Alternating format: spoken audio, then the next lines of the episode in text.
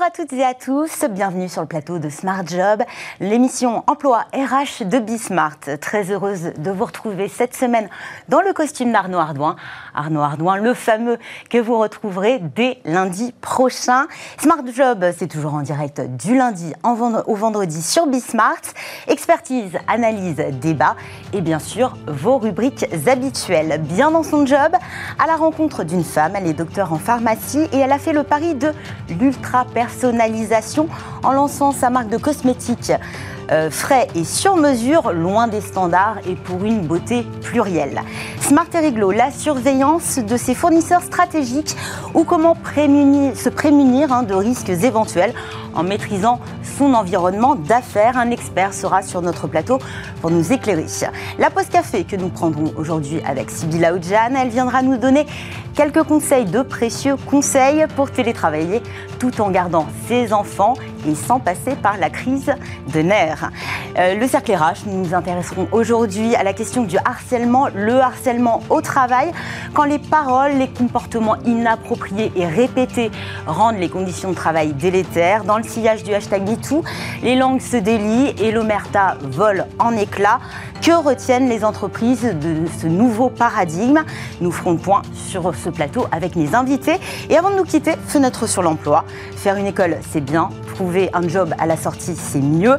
Les écoles multiplient les initiatives pour travailler l'employabilité de leurs futurs diplômés.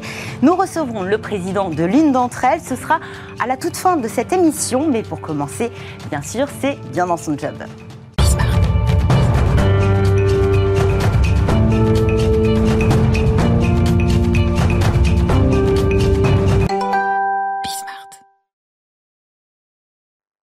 Job avec Lucille Bataille. Ravie de vous accueillir sur notre plateau. Bonjour Fanny.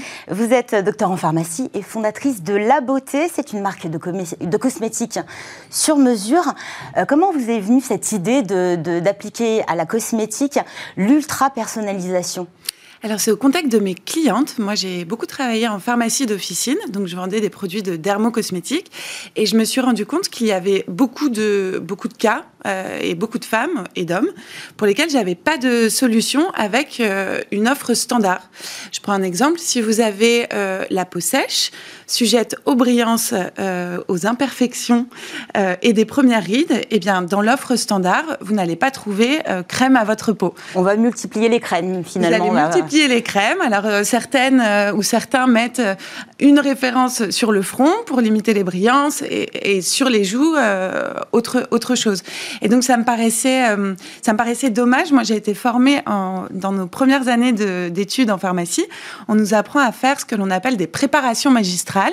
Donc je ne sais pas si ça vous est déjà arrivé d'avoir une prescription de votre médecin pour vous faire fabriquer un médicament. Ça peut être une pommade, ça peut être un sirop, ça peut être c'est n'importe quelle forme galénique. Quand il n'existe pas de médicament adapté à vous, vous pouvez vous faire fabriquer un médicament euh, sur mesure. Et donc vous avez appliqué ce concept à la cosmétique. Absolument. Et quand euh, vous venez, on a deux boutiques laboratoires à Paris, puisque la beauté, c'est la contraction de laboratoire et de beauté, L-A-B-O-T-E. Et on s'est inspiré effectivement des anciennes pharmacies dans lesquelles vous aviez un espace dédié à la vente et au conseil et un espace de fabrication. Donc nous, on fabrique nos produits à la demande, sous les yeux de nos clients, dans nos deux boutiques, euh, à la suite d'une analyse euh, de, de leur peau pour pouvoir répondre à tous leurs besoins cutanés. Et on, on enlève, on s'affranchit complètement des standards. Chez nous, il n'y a pas des peaux grasses, des peaux mixtes, des peaux sèches. Il y a d'abord des votre peau, votre peau, hein. exactement, des besoins, euh, des besoins qui sont souvent euh, qui sont souvent multiples, qui peuvent être euh, qui peuvent changer d'une saison à l'autre, qui changent d'une année à l'autre. On tient compte de l'environnement, on tient compte des fragilités, on tient compte des objectifs aussi en termes de d'efficacité, parce que tout le monde n'a pas la même la même appréhension de la belle peau. chez moi, moi, je vais trouver qu'une belle peau, ça va être une peau euh, éclatante, éclatante euh, voilà, qui, euh, qui, qui, est lisse. On a des clientes qui aiment avoir plutôt un teint de porcelaine, qui sont sujettes aux rougeurs, donc elles vont plutôt être attentives à l'uniformité du teint. Donc on demande à chacune de nos clientes ce qu'elles attendent finalement de leurs produits cosmétiques. Elles veulent tout. elles veulent tout et elles sont très exigeantes, mais elles ont raison. Donc vous avez deux boutiques en physique sur Paris. Hein, Absolument. Dans le 11e Et le 6e et arrondissement. Hein. Euh, aujourd'hui, bah, les boutiques sont fermées, j'imagine. Donc, pour une prescription, euh, dès lors qu'on veut voilà, établir un diagnostic de notre peau, on passe sur Internet. Absolument, on fait tout sur Internet. Euh, même avant le Covid, on faisait la majorité de notre chiffre d'affaires sur Internet. Donc l'expérience. C'est 90% à peu près, oui, c'est ça? Oui. Euh, l'expérience est euh, hyper simplifiée. vous, vous remplissez un formulaire. On vous pose plein de questions sur votre environnement, votre peau, vos Parce fragilités. Que notre peau, finalement, on ne la connaît pas toujours très très bien. on a l'impression qu'on a la peau sèche alors que pas du tout. mixte, on ne sait pas trop ce que ça veut dire. Oui, ouais, c'est super. c'est hyper difficile de s'auto-évaluer. Donc nous, on a créé un, diagnostic qui, qui, vous permet de ne pas le faire. Donc vous allez répondre à des, à des questions. Vous laissez guider. Détournées, en, en, fait. Si votre, peau, si votre peau est grasse, par exemple, on va, on, on va pouvoir l'identifier par euh, ses brillances, euh, le, les pores, euh, les imperfections, etc. Donc nous, on va vous poser des questions sur ce que vous voyez, ce que vous pouvez évaluer, donc les brillances. On va vous poser des questions sur votre confort. Et ensuite, vous avez un algorithme qui mouline toutes ces réponses-là et qui vous, et qui vous donne, du coup, euh, les résultats. On a six échelles d'évaluation euh, sur euh, effectivement nature de peau, déshydratation, sensibilité, et on vous donne beaucoup de conseils. Et ensuite, vous pouvez passer commande si vous le souhaitez. Donc là, on vous, à la fin de votre diagnostic, vous avez tout, pour chaque produit, votre crème de jour, par exemple, on va être capable de vous dire on travaille avec tel et tels ingrédients qui vous correspondent. Vous choisissez la texture, le parfum et vous pouvez commander. Et si vous avez besoin d'un accompagnement un petit peu, euh, un petit peu plus poussé, vous pouvez faire une visioconsultation avec nos pharmaciens. Euh, Donc ce sont des pharmaciens. On a quel profil sur un poste de prescripteur de, Pharmacien. Pharmacien. ouais, pharmacien. Pas euh, dermatologue. Non, on a, on travaille qu'avec des pharmaciens. et la raison est assez simple, c'est que le pharmacien a la connaissance à la fois de la peau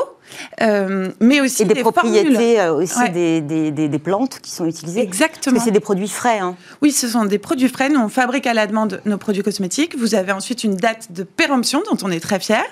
Euh, Comme ce sont des, on, on, peut garder combien de temps à peu près une, une crème Trois mois? Ouais, c'est trois mois après la date de fabrication et ça correspond aussi à la durée de vie de vos principes actifs. une, un antioxydant qui est super bon pour l'éclat du teint et les propriétés anti-âge. Une fois que vous le mettez dans un il va perdre en efficacité en trois mois environ. Donc c'est très important. Donc nous, on fabrique à la demande et ensuite on vous donne trois mois pour utiliser votre produit. Vous avez différents types de packaging pour que euh, vous puissiez choisir un petit format euh, si vous n'utilisez pas énormément votre crème. Par exemple, on a des clientes qui prennent des crèmes de nuit et qui parfois euh, loupent cette étape de la crème de nuit. Donc elles prennent en petit format la crème de nuit et en grand format la crème de jour. Et c'est très important parce qu'un produit que vous achetez dans un circuit traditionnel, c'est un produit qui a été fabriqué très longtemps avant que vous l'achetiez. C'est 12 à 18 mois en moyenne. Donc, c'est pour ça qu'on se retrouve souvent avec beaucoup de, beaucoup de conservateurs, on beaucoup d'additifs. On du prêt à consommer. exactement. Et, euh, et, donc, du coup, euh, il faut se poser la question aussi de ce qu'il reste. Euh, c'est comme dans votre, dans votre alimentation, quand vous pressez votre jus d'orange le matin, il est frais, il est plein de vitamine C, vous le buvez. Et les vitamines s'évaporent plus le temps passe. vous aviez commandé une, une étude avec, auprès de l'IFOP hein, sur l'utilisation des cosmétiques que font les Françaises. 46% des Françaises jettent des cosmétiques qu'elles n'ont pas terminés. Oui. C'est considérable. C'est énorme. Et euh, si vous faites euh, ensuite, si vous ramenez ça à la quantité de crème par jour, c'est 4 tonnes par jour. 4 tonnes par jour en qui France. sont jetées ouais, en France. Euh, et comment on explique ça, un, tel gaspillage? Ah ben, Vous avez trois raisons principales. La première, c'est euh, je n'ai pas constaté d'efficacité sur le produit que j'ai acheté. Et donc, c'est vrai que si vous n'avez pas un produit qui vous correspond à 100%, et eh ben, derrière, vous ne voyez pas une efficacité à 100%. Donc, en fait, c'est un produit que vous commencez à utiliser, puis finalement, vous le remplacez. Vous êtes en quête permanente de la crème. Est-ce qu'on n'est pas trop exigeant? Parce que quand on veut, par exemple, une, crème anti-rides, on va vouloir avoir des effets euh, instantanés quasiment? Vous avez raison. Il y a, il y a, une notion d'éducation de, et de pédagogie. Il y a des, il y a des, euh, des efficacités euh, sur la peau qui prennent du temps euh, à se, voilà, traitement de peau qui se met, euh, qui, qui, se voit sur la durée, mais vous avez aussi euh, une, une, crème qui fonctionne bien. Ça va se voir tout de suite quand même sur l'éclat du teint, la qualité, le confort de la peau, et puis bien sûr la correction et la prévention anti-âge sont des phénomènes un petit peu plus longs. Mais en tout cas, euh, ce qui fait qu'aujourd'hui les femmes jettent leurs produits cosmétiques, il y a cette notion d'efficacité sur laquelle effectivement vous avez raison, il faut faire de la pédagogie. Et la beauté de la peau, ça passe par aussi un équilibre dans son alimentation alimentation, dans son style de vie. Donc c'est vraiment une prise en charge globale qu'il faut envisager. Et, mais il y a aussi deux autres raisons qui me semblent quand même euh, assez dommages. Euh, c'est que les, les femmes déclarent ne pas apprécier la texture ou le parfum de leur crème. Donc vous achetez une crème, même si vous trouvez qu'elle marche bien, si elle sent très mauvais, ou en tout cas qu'elle n'a pas l'odeur que vous, que, vous, que vous aimez. C'est un repoussoir. Euh, voilà. Ou une texture qui n'est pas, qui, est pas très agréable à appliquer. Bah, du coup, vous n'allez pas être très observante euh, dans, dans, dans, son application. Et puis le dernier, la dernière raison, c'est parfois bah, euh, incompatibilité totale entre une formule et une crème. Donc je fais une mauvaise réaction cutanée ou euh, voilà. Et donc je ne peux pas terminer terminer mon flacon. Et donc nous, on pense que ce n'est pas une fatalité et que en, en prenant le temps, on prend le temps avec nos clientes de comprendre ce qu'elles veulent, ce qu'elles attendent, ce dont elles ont besoin. Aussi, on les guide. C'est pour ça qu'on a des pharmaciens qui guident dans la prescription des soins. on arrive à avoir de, meilleurs résultats euh, et, moins de gaspillage euh, à la clé. Et des, pharmaciens qui répondent à vos besoins. Exactement. Vous avez actuellement 10 salariés. C'est quoi la suite? Est-ce qu'on peut industrialiser euh, du sur-mesure? Alors, nous, c'est vraiment notre ambition parce que je pense que c'est un modèle qui est, qui est vertueux à la fois pour, pour les personnes qui achètent leurs soins, mais aussi pour l'environnement parce que fabriquer à la demande des produits dont les gens ont vraiment besoin et ne fabriquer que, ce que les gens euh, achètent euh, est, à mon sens, euh, les modèles d'industrie d'avenir. Et donc, effectivement, on a cette ambition d'industrialiser la cosmétique sur mesure et la fabrication à la demande. Et oui, c'est tout à fait possible. Il faut énormément innover. Nous, on a déposé un brevet. On a un brevet délivré sur notre procédé de formulation à froid qui nous permet de fabriquer en quelques minutes des produits frais et sur mesure quand normalement on met une heure et demie à deux heures à faire une émulsion. Donc c'est vrai que ça nécessite énormément d'investissement en IT, enfin en technologie, et puis en recherche en le produit, en logistique énormément aussi. Euh, mais c'est possible, et, euh, et c'est des, des, modèles qui ont du sens à la fois pour l'environnement et pour les gens qui consomment ces produits-là. En parlant d'environnement, il y a aussi tout un travail autour du packaging. Oui, oui, on va, on va au bout des choses. Alors chez, chez nous, on, a, on, on, a, on conditionne nos produits dans des flacons en verre euh, qui, se, qui se recyclent, bien sûr, et on a sorti notre premier produit en refill. Donc on a développer une, euh, une poche en épluchure de pommes issue d'une filière d'upcycling que vous donc vous achetez votre votre charge, vous nettoyez votre peau et vous pouvez le, le re-remplir. Et on a monté une opération qu'on va relancer parce qu'elle a eu beaucoup de succès, euh, qui s'appelait The Beauty Hack, et on invite euh, nos clientes à nous rapporter plutôt que de jeter la crème qui les a déçues et de participer à ces 4 tonnes par jour qui finissent à leur ramener le petit récipient vide. On nous ramène le récipient vide. Nous on le nettoie en boutique, on le désinfecte et puis ensuite, on le re-remplit avec une crème sur mesure dont on fait le pari qu'elle ne terminera pas la poubelle. On vous le souhaite en tout cas. Euh, dernière question, avec le masque, le port du masque prolongé, euh, ça, ça, accentue cette nécessité d'un soin très ciblé, parce qu'on n'a pas tous les mêmes euh, dommages, on va dire, sur, la, sur la peau avec ce port euh, du masque. Absolument. En fonction de votre nature de peau, vous n'allez pas avoir les mêmes conséquences. Des peaux euh, très fragiles, sensibles, vont être encore plus sujettes aux rougeurs, aux irritations, à la desquamation. Donc, mm. ça va être des, des petites zones sèches, des, zones, des, des, personnes sujettes aux imperfections, même des personnes qui n'avaient jamais fait d'imperfection se retrouvent avec des petites irrégularités. Donc, effectivement, ça, mais ça, c'est lié à votre environnement, encore une fois, quand votre style de vie change, votre peau change tout se voit à la surface de la peau, en fait. Tout votre équilibre et toute votre vie au quotidien se voit sur la peau. Une beauté complète. Merci Lucille Bataille. Merci, d'être venue sur notre plateau. Tout de suite, on passe au droit avec un sujet qui devrait vous intéresser, Lucille. Il concerne un bon nombre euh, de dirigeants d'entreprises et de directeurs des achats également. Euh, comment surveiller vos, euh, vos fournisseurs stratégiques pardon? En quoi cette surveillance est nécessaire, surtout en ce moment, et quels sont les outils à votre disposition? Un expert sur notre plateau dans quelques instants pour nous éclairer, c'est Smart et Riglo.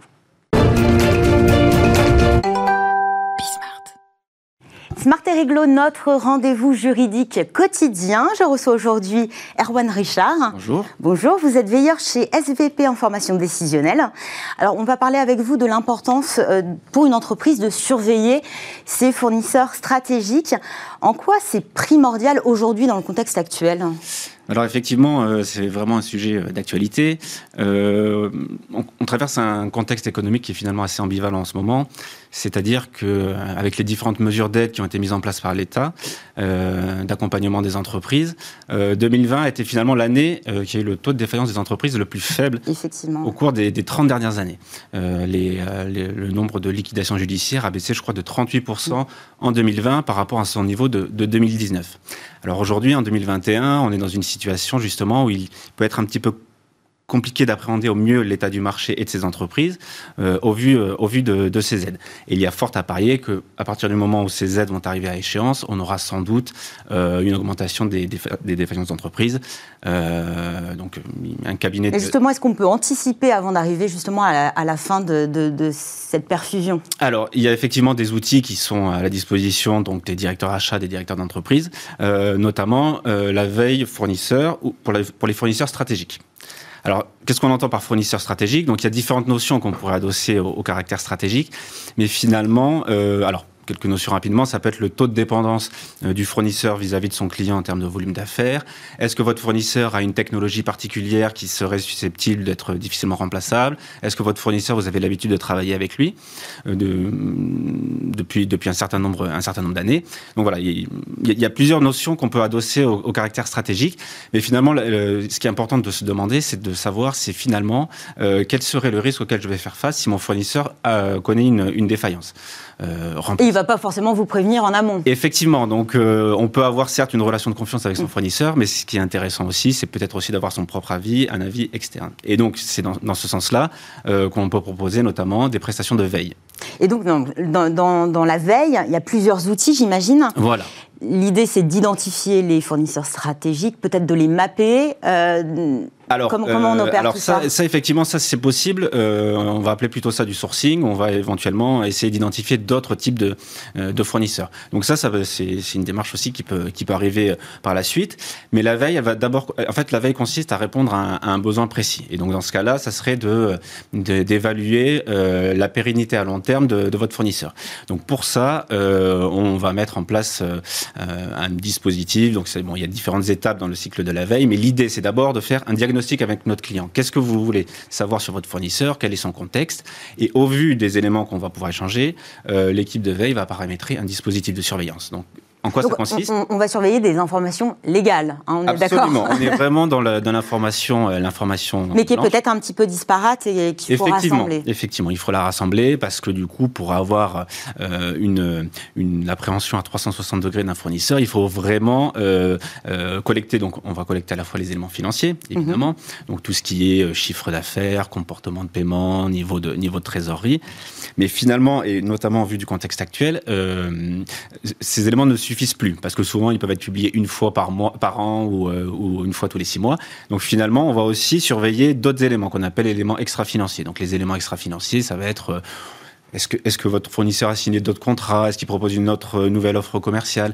Est-ce qu'il a peut-être mis en place une politique de recrutement conséquente conséquente ou au contraire, est-ce qu'il a gelé ses recrutements? Vous voyez, ces différents signaux qui permettent justement de, de prendre un petit peu la, température et d'appréhender au mieux justement la, situation de votre fournisseur.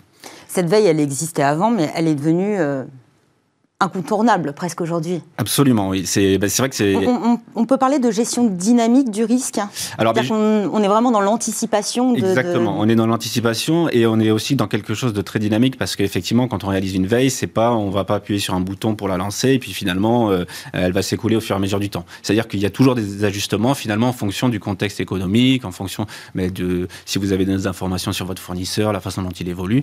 Euh, tout ça, ça va être, ça va être pris en compte. Euh, par, par, l'équipe de veille. Et effectivement, euh, euh, on est vraiment dans le, dans le contexte actuel sur une, sur une demande qui est beaucoup plus euh, accentuée. Avec, euh, on nous sollicite pour, des, pour surveiller des panels de fournisseurs euh, plus importants que par le passé. Avant, on surveillait 5 à 10 fournisseurs. Maintenant, on peut en suivre 20, 30. voilà, c'est, on sent qu'on répond vraiment à une demande actuellement de, de beaucoup de, de décisionnaires d'entreprise. Quels sont les écueils à éviter dans cette veille hein? C'est peut-être de se disperser ou de ne pas avoir un objectif? Euh, clair. En fait, ben, ben euh, comme vous l'indiquez, finalement, pour, euh, que le, produit soit, de qualité, qui réponde vraiment aux, besoins, du client, justement le ciblage, le paramétrage, le diagnostic, on peut l'appeler de, différentes façons, doit être vraiment fait de manière très précise, justement pour que, pour que le veilleur en conséquence réponde, réponde à ses besoins. Donc, par exemple, les, les informations, tout simplement, s'il y a une volumétrie d'informations qui est trop, très conséquente, on va pas noyer notre client dans, dans un, un flux continu d'informations. On va vraiment prendre celles qui sont tout à fait stratégiques pour lui. Donc l'écueil à éviter, ça peut, ça peut être ça, par exemple. Et justement, toutes ces informations, qu'est-ce qu'on en fait en fait? Elles, vont nous servir à quoi? Alors, euh, c'est une bonne question. alors, euh, typiquement, elles, elles peuvent servir à anticiper. Euh, c'est-à-dire que finalement... Ben, il faut les traduire surtout. Et il faut les traduire. C'est bien de les rassembler, de, les trouver, mais il faut les interpréter. Et ça, effectivement, alors ça, c'est aussi le, le, travail du veilleur. C'est-à-dire qu'en fait, il va paramétrer, il va collecter de l'information et ensuite il va la traiter et lui donner un premier niveau d'analyse. Euh, c'est-à-dire que justement, il va pas se contenter de donner telle information, telle information, mais quand il va faire des bilans avec euh, avec son client, on va vraiment dire ben, cette information, elle s'inscrit dans, dans, cette tendance-là, euh, ça veut peut-être dire ceci, cela, et donc effectivement, et après il y a un vrai échange pour savoir euh, finalement une information, qu'est-ce qu'elle veut, qu'est-ce qu'elle veut dire, ou finalement plusieurs informations. On prend pas information par information. On essaye d'avoir quelque chose de plus plus global. Euh, ensuite, donc effectivement, euh, l'objectif c'est d'anticiper. Donc euh, finalement, vous avez des doutes sur la pérennité financière de votre fournisseur ou de la continuité de son activité, mais vous allez, vous allez peut-être avec la veille vous dire ah effectivement, il a gelé tous les recrutements ou alors il devait moderniser telle usine, finalement ça a été reporté. Est-ce que oui, c'est des signaux peut-être. Alors on appelle ça des signaux faibles, justement des signaux faibles. C'est ça un petit peu l'objectif de la veille, c'est détecter l'information stratégique pour détecter des signaux faibles et pour finalement anticiper les risques. Donc, euh, c'est vraiment un des usages euh, euh, principaux de la veille, c'est ça, ça va être d'anticiper. Donc une expertise quand même adossée à, tout ce travail de, de, veille pour voir justement les signaux, les lire et mettre en place peut-être des, des, Exactement. En fait, disons que il y a le traitement, euh, il, y a, y, a, deux dimensions dans la veille. Il y a la dimension qui est vraiment technologique avec le paramétrage des outils, des bases de données, ce genre de choses. Et puis il y a également justement un traitement humain euh, de l'équipe de veille qui va justement euh, collecter, interpréter, analyser ces informations pour ensuite les diffuser à son client euh, et pour que ça lui apporte vraiment de, de la valeur ajoutée. Merci beaucoup, Erwan Richard. Veilleur chez SVP en formation décisionnelle. Merci d'être venu sur notre plateau. Un tout autre sujet, désormais la problématique qui se pose à de nombreux parents en ce moment. Entre écoles fermées, vacances scolaires qui ont été décalées, vous vous retrouvez peut-être à télétravailler à la maison tout en ayant à vous occuper de vos enfants et surtout à les occuper. Un casse-tête, le parcours du parent combattant. Vous avez tout essayé? Eh bien peut-être pas. Sybille Aoudjan à la rescousse avec de précieux conseils. Restez avec nous, c'est la pause café.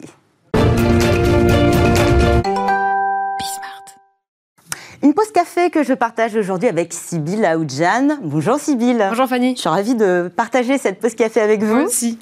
Alors c'est vrai que conjuguer euh, télétravail, euh, enfant à la maison, c'est un exercice loin d'être euh, simple, hein, surtout quand, quand, on a vécu l'expérience au premier confinement, ça s'est pas toujours très très bien passé. Hein. pour le meilleur, surtout pour le pire, autant dire que ses parents ont eu comme une petite bouffée d'angoisse hein, quand le chef de l'État a annoncé la fermeture des crèches et des écoles fin mars. Oui, voilà, le 31 mars dernier, Emmanuel Macron a annoncé la fermeture des écoles pour une durée de trois semaines et quatre semaines pour les collèges et lycées, donc tout en insistant sur la nécessité de continuer de faire du télétravail.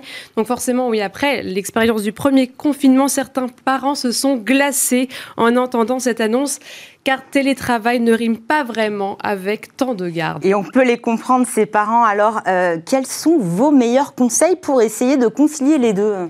Alors pour tenir le rythme, c'est important de revoir déjà sa journée type. On ne va pas forcément suivre l'évolution de sa journée comme si on était au bureau. Donc par exemple, pensez à décaler tout ce qui est visio, conférence, Zoom ou point d'équipe à un moment où les enfants font la sieste ou le soir, voire tôt le matin, quitte à laisser les enfants dormir un petit peu plus. Aussi, il est clair que vous ne risquez pas de pouvoir travailler autant d'heures que voulu. Il est important de prioriser vos tâches. Commencez par ce qui est le plus important, prioriser les missions qui vous sont les plus indispensables pour avancer dans votre travail. Bref, misez sur l'efficacité et l'organisation. N'hésitez pas aussi à être transparent avec votre entreprise pour justifier un rythme différent. Et par ailleurs, cela ne vous aura probablement pas échappé. Les enfants demandent une attention très régulière. Cela aura tendance à vous couper dans votre travail. C'est pourquoi il est préférable de faire les choses une à une, au risque de vous éparpiller. Bon, autant vous le dire, il va falloir un petit peu revoir votre déco hein, chez vous, c'est ça Si vous ne l'avez pas déjà fait, il faut essayer de recréer un espace de, travail un petit peu en prenant compte qu'on a des enfants aussi. Oui, créer son propre espace de travail est indispensable selon les conseils de Walters People, un cabinet spécialisé dans le recrutement intérimaire. C'est important pour toutes les personnes en télétravail, mais particulièrement pour ceux qui doivent en plus s'occuper de leurs enfants. Par l'espace, l'enfant doit comprendre que vous n'êtes pas là pour jouer avec lui toute la journée. Chacun doit disposer de son environnement propre dans la mesure du possible. Organiser un temps calme pour travailler, puis un autre pour jouer avec elle ou lui. En créant ses habitudes, votre enfant va se caler plus facilement sur ce nouveau rythme. Comme à l'école, vous pouvez donc disposer votre salon en différents coins de jeu, espace dessin, espace lecture, conseille aussi Walters People. Certains investissements peuvent être aussi intéressants comme des jeux autonomes pour, qui pourront occuper l'enfant intelligemment. Et bien entendu, pour travailler paisiblement, il est préférable de vérifier que l'appartement soit sécurisé, mettre hors de portée tout ce qui pourrait être dangereux, pousser les meubles, euh, protéger les coins de table aiguisés, les bibelots fragiles. Donc oui, la déco salon sera un peu perturbée, mais euh, cela vous permettra de regarder votre écran sereinement, en tout cas en théorie, car effectivement en pratique, ce n'est pas toujours aussi simple quand votre salon devient un immense open, enfin immense, un open space. Le manque de place, hein, c'est vrai que ça, ça, rend encore plus compliqué ce, ce moment euh, déjà difficile à vivre. Oui, eh il est difficile à vivre très différemment selon l'âge des enfants, selon le lieu de travail. Et une analyse de l'Institut national d'études démographiques, l'INED, a été publiée en juin 2020. Elle comptabilise ceux qui disposent d'une pièce en plus pour travailler séparément de leur famille, ce qui peut jouer.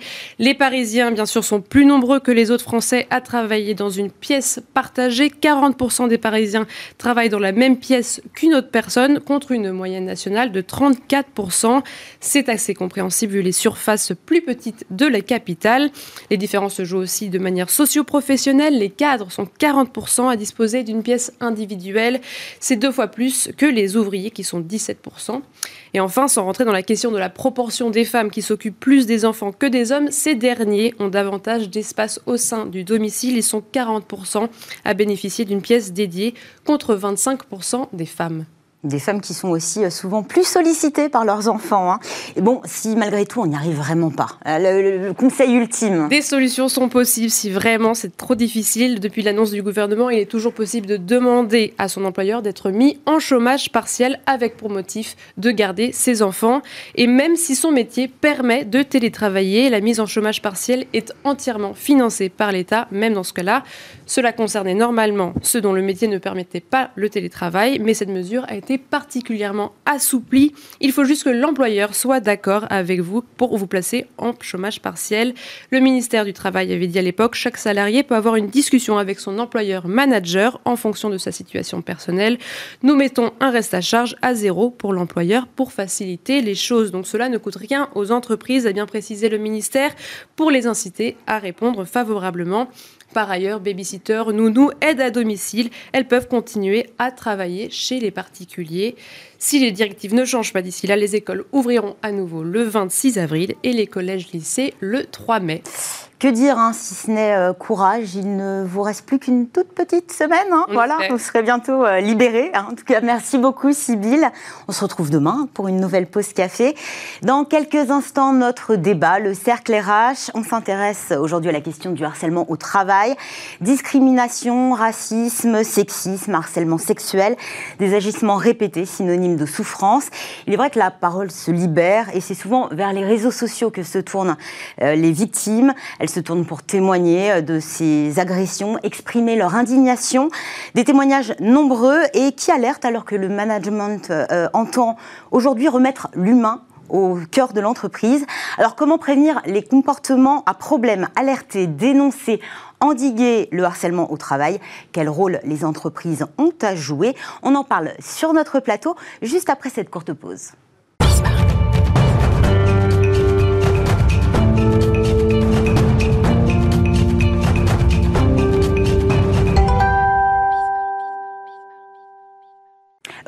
Le plateau de Smart Job avec le Cercle RH, notre débat quotidien. On va s'intéresser aujourd'hui à la question du harcèlement au travail, sujet sensible hein, qui concerne hélas de nombreux salariés.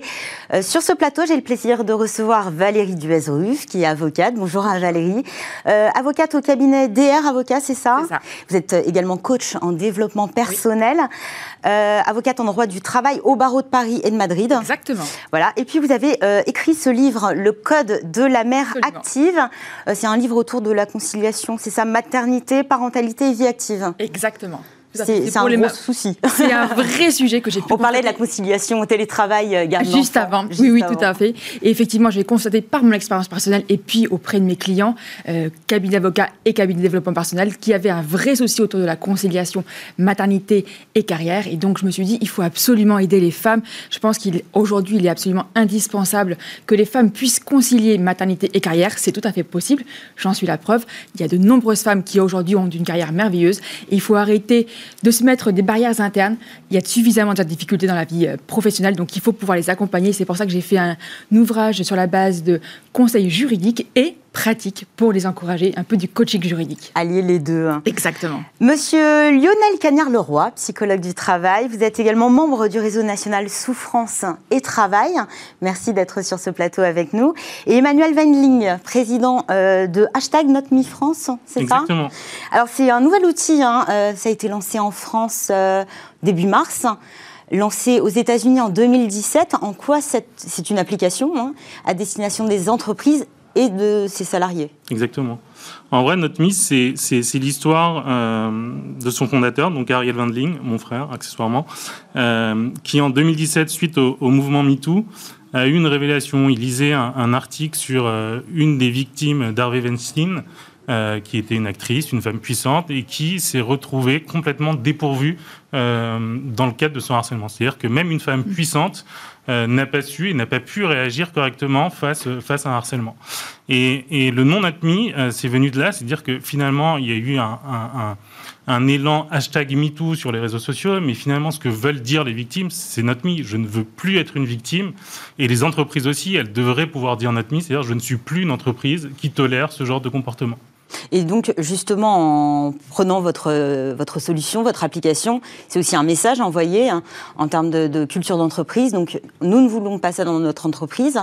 Euh, une personne, un salarié qui se trouve en situation euh, de harcèlement ou de comportement à problème, elle va signaler ses comportements sur l'application? Exactement. L'idée, c'est, euh, on s'inscrit dans le cadre du bien-être au travail, qui est, un, qui est un terme qui est un peu galvaudé aujourd'hui, mais je pense que le premier point dans le bien-être au travail, c'est le respect, la confiance et euh, la libération de la parole qu'on peut donner à ses salariés. Et mettre en place notre c'est, un vrai message fort de l'entreprise qui va dire on est prêt à vous écouter, on est prêt à vous entendre et on est prêt à agir en fonction. Donc un salarié qui a l'application NotMe euh, dans sa poche va pouvoir en moins de trois minutes euh, faire Signaler. une alerte, signaler un comportement euh, C'est quoi, c'est un petit message écrit euh, c'est une application, le salarié est guidé, donc on va, on va lui demander de répondre à, à quatre questions principalement qui sont, qui sont euh, dispatchées avec, avec des sous-questions, mais c'est principalement qui, quoi, quand et, et, et, et, où. Ça va permettre vraiment au salarié d'avoir un- un- un- une alerte structurée sur le comportement qui lui est arrivé. Ça le protège en cas de, de répétition euh, de ce comportement et ça permet surtout à l'entreprise d'avoir une vraie vision, d'avoir des données sur ce qui se passe au sein de son entreprise. Puis ça évite aussi d'aller directement euh, voir la case RH. Peut-être que c'est plus. Ces témoignages sont anonymes? Exactement. L'idée, c'est que euh, sur certains, certains comportements, le, le- euh, aller voir CRH ou aller voir même un référent harcèlement quand on va parler de, de choses un peu violentes, c'est pas évident d'être face à quelqu'un et de pouvoir s'exprimer. Là, on est dans, face à son smartphone. On va pouvoir faire un témoignage anonyme ou non. Et puis on garde une preuve aussi de son Exactement. témoignage. C'est la victime qui va choisir si elle veut le faire de façon anonyme ou non. Et elle est euh, dans son environnement sécurisé. On parlait, c'est vrai, de, libération de la parole. Euh, ça a commencé sur les réseaux sociaux. Euh, en octobre 2017, avec ce hashtag Balance ton porc qui a été lancé par, euh, par une journaliste sur Twitter, le but, libérer la parole de toutes les femmes pour dénoncer euh, ces situations de harcèlement sexuel subies. Euh, prouver aussi que cela concerne tous les milieux. Euh, c'est un appel hein, qui a donné lieu à un, terran- un, un- torrent, de témoignages euh, publiés sur les réseaux sociaux, des témoignages d'inconnus, mais aussi de personnalités. Euh, comment on explique, Valérie, que euh, certaines victimes se tournent plus facilement vers les réseaux sociaux plutôt que d'aller euh, dénoncer et de porter plainte? Alors, ça peut être l'anonymat déjà, parce que c'est vrai que ça facilite énormément la libération de la parole. Moi, je suis une fervente défenseur de la libération de la parole parce que je pense que c'est un atout formidable. Et je suis ravie de ces affaires MeToo, même s'il y a des dérives et que je pense que nous sommes dans un état de droit et qu'il est impératif que l'on respecte la présomption d'innocence. Pour autant, pour moi, l'apprentissage majeur de ces affaires MeToo, Balance ton port, c'est avant tout pour les femmes. C'est les femmes qui savent maintenant ce qu'elles sont en droit d'accepter et ce qu'elles ne doivent plus accepter. Et trop longtemps, en fait, on a considéré comme normal des comportements qui sont inadmissibles. Et je le dis avec d'autant plus de, conviction que moi-même, j'ai été élevée, bah, quarantenaire, donc j'ai été élevée dans ce cette éducation un petit peu patriarcale et traditionnelle. Donc forcément, je connais ce conditionnement, on l'a vécu. Et je sais qu'aujourd'hui, je pense que le plus grand apprentissage est par rapport à notre génération. Maintenant, nous sommes plus au clair sur ce que nous pouvons accepter, ce que nous devons pas C'est la fin d'un modèle, en fait. On a basculé. Euh, Alors, oui, mais ça va prendre encore du temps parce qu'on sait que ces affaires-là, elles ne sont pas non plus, elles datent pas d'hier. C'est pas Winston qui a, qui a tout d'un coup révélé une, euh, une, boîte de Pandore. Il y avait quand même des affaires antérieurement et je pense que le changement des mentalités prend encore du temps. Et c'est pour ça que c'est vraiment à nous, aussi nouvelle génération, d'éduquer aussi nos enfants par plein de choses comme les biais inconscients je pense notamment à, une pub pour un, on va dire pour des, un VTC, une société de VTC qui avait fait une pub dans le métro avec une femme qui, euh, qui était en train de tromper son mari et que du coup le mari disait ah ben je rentre plus tôt et je vais pouvoir choper ma femme en train de me tromper. Ça, ce sont des biais inconscients et c'est à force aussi de véhiculer ce genre d'image là que l'on permet, on accepte des, des, comportements permissifs. Et ça il faut qu'on mette fin. Et donc c'est notre responsabilité à tous. Et donc je suis ravie de ce genre d'initiative qui permet effectivement de reprendre la parole par une libération aussi. Et je pense que c'est très important il faut qu'on puisse accompagner les victimes. Et pour ça, que ce soit en interne ou en externe, peu importe, mais ce qui est important, c'est qu'on puisse parler. Lionel Cagnard-Leroy, quel rôle euh, joue la dénonciation, le fait de, de prendre la parole sur les réseaux sociaux pour dénoncer son agresseur? Oula, moi je ne suis pas un spécialiste euh, des réseaux sociaux. Hein. Euh, le, fait de parler en tout cas, de, dénoncer. je, suis, un spécialiste plutôt de, de l'accueil en cabinet et de l'intervention auprès de personnes qui viennent se, se plaindre de certaines situations. Euh, je dirais quand même, en, en, forme de préliminaire, que ce serait intéressant de s'intéresser à ce qui permet le harcèlement. C'est tout un système, notamment en entreprise, euh, et souvent on botte en touche sur la fragilité de l'individu, euh, masculin ou féminin, alors qu'en fait, c'est pas un harcelé, un et un harceleur qui est en cause. C'est un système qui permet ce harcèlement. Et c'est quand même à y réfléchir à deux fois avant de, penser que l'individu a des faiblesses. C'est un mécanisme en fait que, l'on peut déjouer. Hein. En fait, votre agresseur se nourrit de, vos réactions négatives, de vos émotions négatives suite, enfin en tout cas en, réponse à, cet harcèlement. Comment on réagit hein? Euh, c'est souvent bon d'abord c'est le silence parce qu'on ne sait pas quoi dire on ne sait pas quoi faire. On a des on a quand même une perte de de, l'estime de soi qui arrive. Il y a euh, il y a plein de, d'effets réactionnels qu'on n'arrive pas à maîtriser on, perd un peu la, distance avec l'objet harcèlement et on finit par tourner en boucle avec soi-même et c'est là qu'il faut quand même aller voir quelqu'un pour mettre des mots autrement sur autre chose et essayer de prendre un peu de distance. Et on commence à, ce moment-là à travailler, mais quand même, on, reste quand même sur le sujet de l'individu et pas d'un système. Et c'est là que se jouent beaucoup de choses. Ce que dit Lionel est tout à fait intéressant. Alors d'abord, c'est vrai que la première chose, et moi je le vois systématiquement, la première chose qui est remise en cause, c'est l'estime de soi. Et ça, c'est très très net. Et après, on a l'impression que c'est de notre faute en fait Oui, alors ça, et puis on se sent tout d'un coup rabaissé, enfin on se sent, on se sent plus rien, on se sent, on sent moins que rien. Et ça c'est vraiment très très fort. Je pense que c'est quelque chose qui doit être pris en compte immédiatement. Et effectivement, comme le dit Lionel aussi, le, côté systémique est euh, global est très important parce que il y a quand même un, échange entre la victime et l'agresseur. Alors, j'utilise des mots forts à bon escient. Je, fais exprès d'utiliser des mots qui sont forts. Euh, entre la victime et, l'agresseur, il y a, une corrélation. Et souvent, moi, ce que j'ai pu constater dans, ma pratique, dans mon accompagnement, que ce soit juridique ou de coaching, c'est le profil de la victime et de l'agresseur. Alors j'utilise des guillemets, hein, on va mettre des guillemets plutôt pour, être un peu plus modéré, mais ce sont parfois, souvent, des, euh, des profils un peu atypiques, avec des personnes qui vont être hypersensibles au potentiel, ce qu'on appelle des zèbres, qui vont être plus vulnérables, plus fragiles aussi à des interactions euh, de, avec des, des, jeux de rôle, avec des des dominations. Enfin, ça va être un peu complexe. Et c'est pour ça que c'est aussi très difficile de se sortir de phénomènes d'emprise, parce qu'on peut aller aussi jusqu'à phénomène d'emprise avec le harcèlement. Ça peut aller très très loin. Il y a beaucoup de choses à, mettre en place et à, de, en fait d'incidence. Et c'est pour ça que le profil de la, de la victime ou de l'agresseur va être très important. Et je pense qu'il faut là aussi, ça rejoint ce qu'on dit tout à l'heure, il faut que la honte change de camp, parce qu'en fait, c'est pas les victimes qui doivent sentir honteuses de ce qui leur arrive. Elles ne l'ont pas cherché, même si euh, il y a des, effectivement des profils qui sont peut-être plus susceptibles que d'autres d'être. Des, des, failles ou des faiblesses dont se saisissent les agresseurs. Et qu'ils savent très bien détecter. Et donc c'est là-dessus aussi qu'il va falloir faire un travail. Mais c'est justement là-dedans où on peut peut-être euh, casser ce mécanisme en fait du harcèlement, surtout quand il est euh, répété dans un long terme. Vous parliez de, enfin, c'est moi qui l'ai introduit, le, côté systémique, mais pour répondre au côté systémique non réfléchi de l'entreprise en général, nous, on, a un peu le, contre-pied dans le réseau Souffrance et Travail, où la personne, on fait en sorte qu'elle ne soit plus seule. C'est-à-dire qu'elle est entourée. D'abord, il y a un psy, il y a quand même la médecine du travail, il y a euh, un avocat possiblement qu'on peut contacter, il y a euh, un, bon, un psychologue, etc. Enfin, il faut que la personne se sente entourée. On recrée un système autour d'elle pour lui dire attention, vous, êtes dans un système dans l'entreprise, nous on vous en recrée un qui vous protège. Tout en sachant que ce serait bien qu'on intervienne dans l'entreprise, mais ce n'est pas toujours possible parce que ce n'est pas toujours entendu. C'est vrai, c'est vrai que l'isolement que ressentent les victimes, il est très net. Et c'est pour ça que moi, j'avais créé une association d'aide aux mamans avocates lorsque j'ai, euh, il y a maintenant plus de dix ans, parce que moi-même, par rapport à la maternité, je me suis rendu compte qu'il y avait une vraie difficulté qu'on sentait tout de suite dans l'isolement. Donc c'est pour ça que je me suis dit que c'était vraiment fondamental qu'on puisse créer un réseau pour aider les, personnes qui se sentent victimes. Et puis, au sein de l'Ordre des avocats de Paris, j'ai mis en place aussi une commission de lutte contre le harcèlement et la discrimination, parce que je pense que nous, les avocats, on doit être les premiers, en fait, on doit, on doit montrer l'exemple.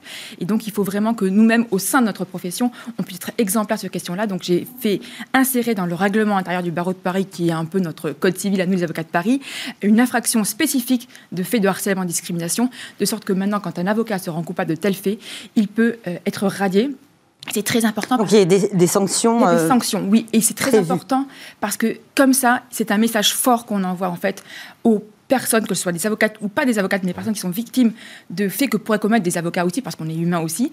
Euh, et on leur dit non, ça ce n'est pas possible, not me, not you. Et ça, voilà, on, ne le tolère pas et ce sera sanctionné. Justement, not me, une application lancée aux États-Unis, est-ce qu'il y a une est-ce que la donne a changé aux États-Unis? Est-ce que les, entreprises euh, vont peut-être plus euh, se prémunir de tels agissements en renforçant leur règlement euh, peut-être intérieur Est-ce qu'on n'a pas peur des plaintes au pénal? Est-ce qu'il n'y en a pas plus d'ailleurs qu'en France? Mhm. Alors aux États-Unis, c'est des sujets qui sont pris au sérieux depuis des années en vrai. ils ont dix ans d'avance sur la France sur ces sujets-là. donc on pourrait croire que c'est mieux là-bas. Mais la réalité, c'est que c'est pas le cas. C'est-à-dire que euh, toutes les entreprises font la même chose. C'est-à-dire qu'elles ont mis en place des trainings, elles ont mis en place des call centers, elles ont mis en place un, tas de choses et elles se rassurent en se mettant ça en place. Mais la réalité, c'est que ça marche pas. Euh, ah, pourquoi ça marche pas, bah, Ça marche pas pour plusieurs raisons. Euh, parce que ça n'encourage pas la libération de la parole. La première chose, c'est que la seule façon vraiment d'encourager la libération de la parole, c'est de permettre l'anonymat.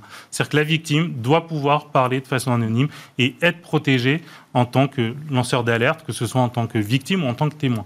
Euh, ça, c'est un, point fondamental. Et ça marche pas aussi parce que euh, on n'a pas de données au final. C'est-à-dire que ça reste un, sujet assez flou. C'est-à-dire qu'on a des études à droite à gauche, mais euh, au sein même des entreprises, on a peu de données.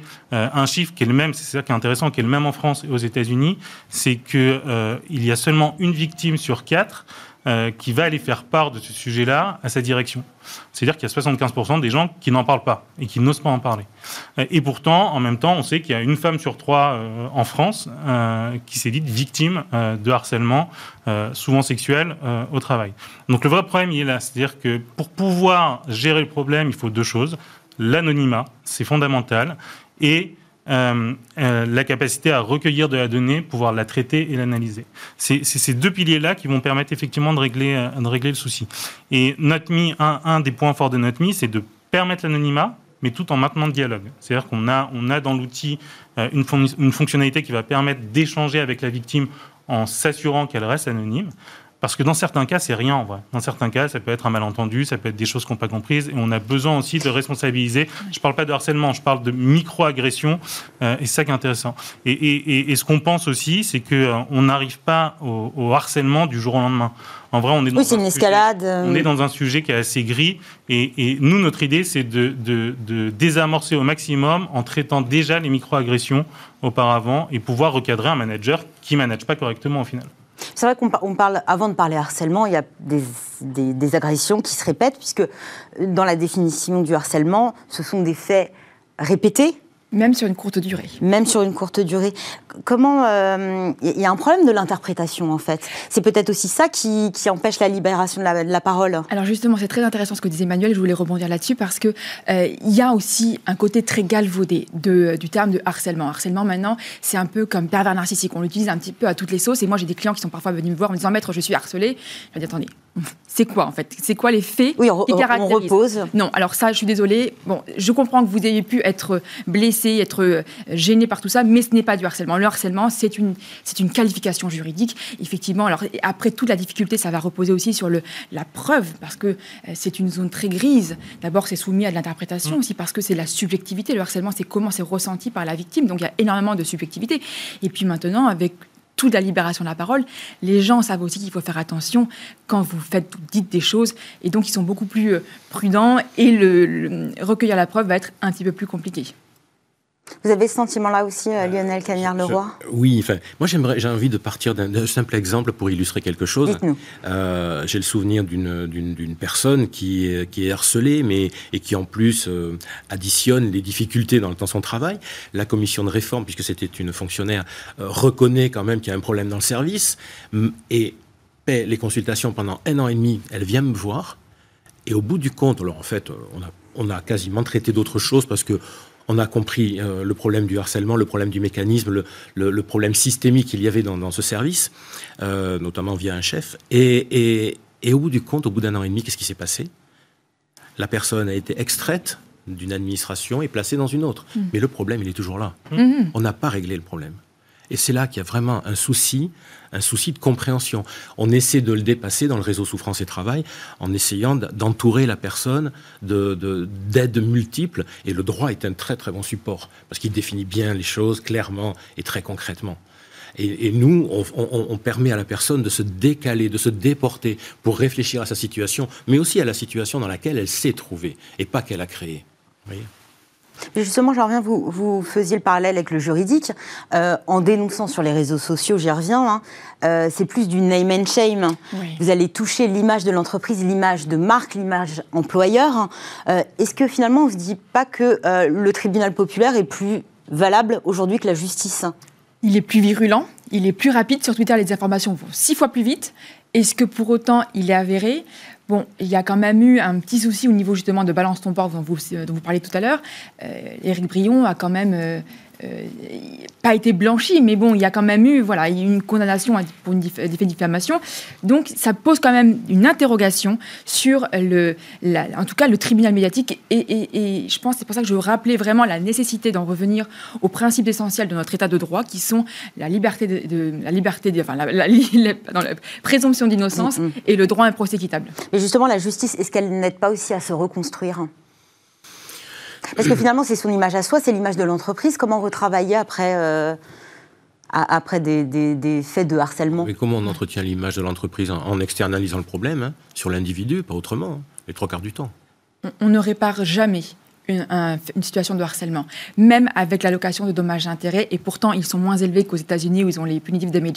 Mais en France, c'est ce que je dis systématiquement à un client vous aurez beau avoir 30 000, 50 000, 100 000 euros, ça ne réparera pas ce que vous avez vécu. Parce que c'est une blessure morale, c'est une blessure intérieure, c'est une remise en cause de son estime de soi. Et ça, il n'y a pas d'argent qui vient C'est très bien, très, très bien décrit dans le livre de la famille, euh, Familia Grande. Mm. C'est très très bien décrit, le temps long comme ça, ça perdure pendant des années ça reste dans l'esprit, ça reste dans, coincé quelque part. On s'en défait pas. En tout cas, un sujet euh, Vraiment très intéressant. Alors, il y avait beaucoup d'autres sujets à aborder. Euh, j'espère que vous, me ferez le plaisir de revenir sur le plateau euh, pour, euh, pour les aborder. Hein. merci Valérie Duez-Ruff, avocate, coach en développement personnel et votre livre Le Code de la mère active, livre auto-édité, c'est oui, ça c'est ça. merci Lionel Cagnard-Leroy, psychologue du travail, membre du réseau national Souffrance et Travail. Et puis Emmanuel Wendling, président du hashtag enfin de l'application hashtag NotMeFrance. Merci à vous d'être venu sur le plateau de Smart Job. Dernière séquence de l'émission, fenêtre sur l'emploi. On parle de l'employabilité des jeunes diplômés.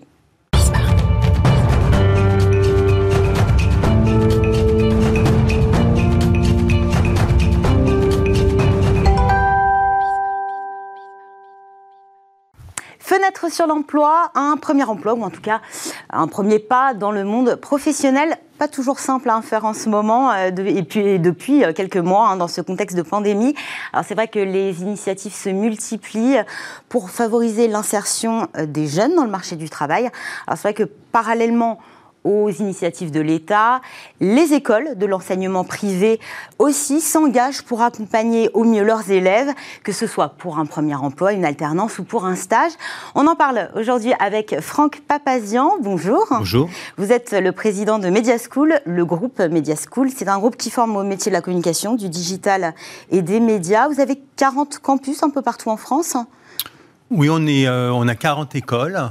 Euh, dans, un peu partout en France et en Europe. Et en Europe. Et en Europe, oui. Et nous, euh, nous avons pris conscience, effectivement, il y a quelques années déjà, mais évidemment, on a zoomé depuis un an sur la nécessité de mettre en place des dispositifs qui soient efficaces en connexion avec le monde de l'entreprise pour favoriser l'emploi des jeunes qui font confiance aux écoles de Media School et justement pour battre la crise de l'emploi des jeunes. C'était notre challenge, mais comme nous avions commencé il y a des années déjà, la pandémie, en fait, nous étions déjà dans notre élan et nous avons réussi à, à battre la crise de l'emploi des jeunes en pleine pandémie parce qu'en fait, notre préoccupation, c'est de construire nos parcours. C'est un, vrai parcours. C'est pas avec les entreprises. Ce que je disais, faire une école, c'est bien. Avoir un emploi derrière, c'est beaucoup mieux. Donc, ils sont accompagnés. Et vous avez justement euh, développé notamment une, euh, une plateforme à destination de ces étudiants.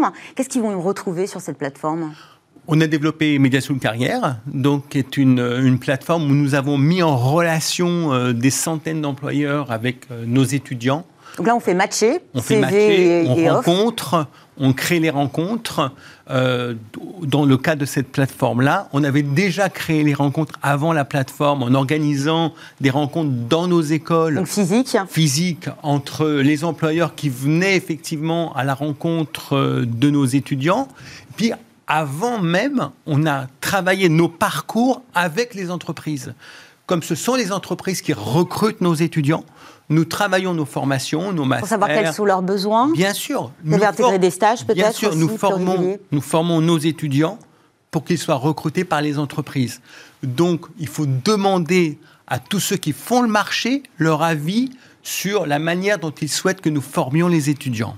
Voilà. Et donc, avec des stages, on a la moitié de nos étudiants qui sont en apprentissage, en alternance, quatre jours euh, en entreprise, un jour à l'école. Là aussi, c'est un format que nous avons travaillé avec les entreprises. Et comme ça, donc, en réalité, les étudiants Media School sortent de Media School à la fin de leurs études avec déjà deux ans, deux ans d'expérience professionnelle. Quatre jours en entreprise, c'est quasiment du plein temps. Oui, effectivement, ça donne une bonne expérience, effectivement. Ça permet aux entreprises de bénéficier de la présence euh, de l'étudiant, qui est du coup un jeune professionnel. Puis deux ans, ça, laisse aussi un suivi. Ça, euh, laisse, euh, c'est un contrat, ça peut être un contrat d'un an, mais aussi un contrat de deux ans, d'accord? Et donc, ça permet non seulement à l'entreprise de pouvoir recruter des étudiants, de pouvoir les habituer au code de l'entreprise, mais derrière, la plupart du temps, étant donné que l'étudiant est agile, il est pro, il est bon, eh bien, il se fait recruter en CDI par l'entreprise. Vous avez constitué aussi un vivier d'entreprises qui s'engage en fait à recruter davantage de jeunes diplômés. Ce sont des objectifs chiffrés? Oui, alors on a à peu près 2000 entreprises partenaires, mais là on a créé un club des grands partenaires euh, qui est présidé par Christophe Catoire, le président monde de la marque Adeco, Donc on a voulu s'allier, voilà, on a voulu s'allier au leader mondial euh, de l'emploi et des RH euh, pour justement euh, créer ce, ce club des grands partenaires. On en a 10 là, on en aura 50 à la fin de l'année, on en aura 150 l'année prochaine, justement pour créer cette dynamique parce qu'on refuse que la génération de 2020, 2021, 2022 soit une génération sacrifiée. Il n'y a pas de fatalité. Nous mettons tout en œuvre pour que les étudiants qui nous, qui nous font confiance sortent avec un job après leurs études chez Media School. Le premier confinement avait déjà, hum, j'imagine, euh, demandé une adaptation aussi de, de- de vos cours. Passer euh, en distanciel, c'est quelque chose que peut-être vous opériez déjà avant la pandémie hein? Non, Ou on ça a a- été vraiment un basculement, une révolution euh, ça a, été générale? une, ça a été une révolution en 48 heures. Tous nos profs, nos managers, etc. ont basculé sur du distanciel. Mais en septembre 2019, donc six mois avant le début de la pandémie, nous avons annoncé la création de Green Management School, euh, l'école de la transition écologique et solidaire, de l'éco-responsabilité que nous avons créée. Avec des filières qui sont porteuses euh, Nous avons créé avec Audrey. Et nous avons décidé que ce serait en 70% à- en distanciel et 30% en présentiel. Et donc on était déjà six mois avant le début de la pandémie. Vous aviez déjà infléchi ce, ce- Absolument. ce mode hybride, j'ai envie de dire. Je voulais dire aussi un mot sur, euh, sur ce partenariat avec Booster Academy. Vous créez la Business School autour des métiers, euh, enfin d'un profil très recherché en ce moment, celui de commercial. Oui. Un profil aussi et une activité qui demande euh, bah, de savoir vendre à distance aujourd'hui. Oui.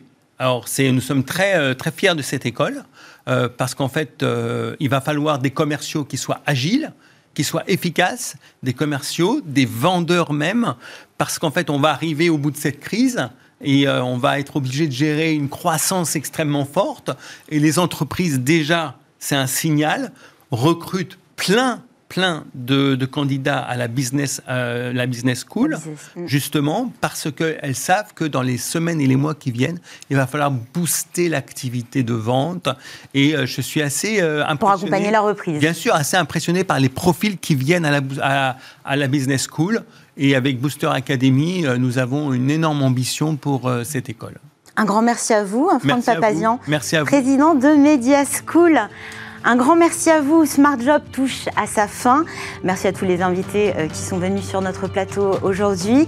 Euh, merci à vous de nous avoir suivis. Un grand merci à Pauline Gratel qui m'a aidé à préparer cette émission, Emma Benassi à la régie, euh, Romain Luc à la réalisation, Amanda Montero au son et Margot Rouault à l'accueil des invités. C'était un plaisir de passer ce moment avec vous. On se retrouve demain en direct sur Bismart. Passez une excellente journée. À demain.